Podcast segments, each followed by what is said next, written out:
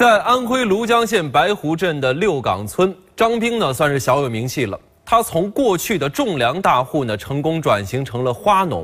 那么这样的转型到底给他带来了多少效益呢？这里是庐江县白湖镇的六岗村，在我身后啊，当地花农张兵正抓住晴好天气，组织群众呢对金丝黄菊苗进行移栽。大棚里的黄菊苗青翠欲滴，生机盎然。当地的二十多名群众正在整地、施肥、移栽。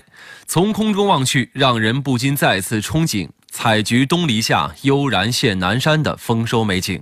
去年是单叶的金丝黄菊跟五云黄菊，今年呢就是我们就挑开将近有七个品种，来从绿子一直到稍微到稍微的到一斤的兵法。他对话。张兵原来是一名种粮大户，去年他改行在当地流转了三百六十亩土地，尝试种植黄菊，没想到全年收获两万五千斤干花，纯收入达三百万元。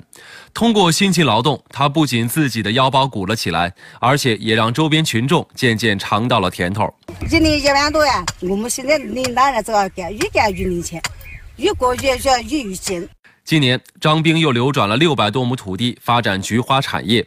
眼下虽然新苗刚刚移栽，但张兵早早的和欧美国家签订了黄菊回收订单。特别是那个呃乡村振兴战略啊，那个这个政策啊，让我对这个种菊花这个这个行业更加充满了信心。预计啊，那个今年那个干花总产呢，应该在三十万斤左右，它销售额应该能达到六千万左右吧。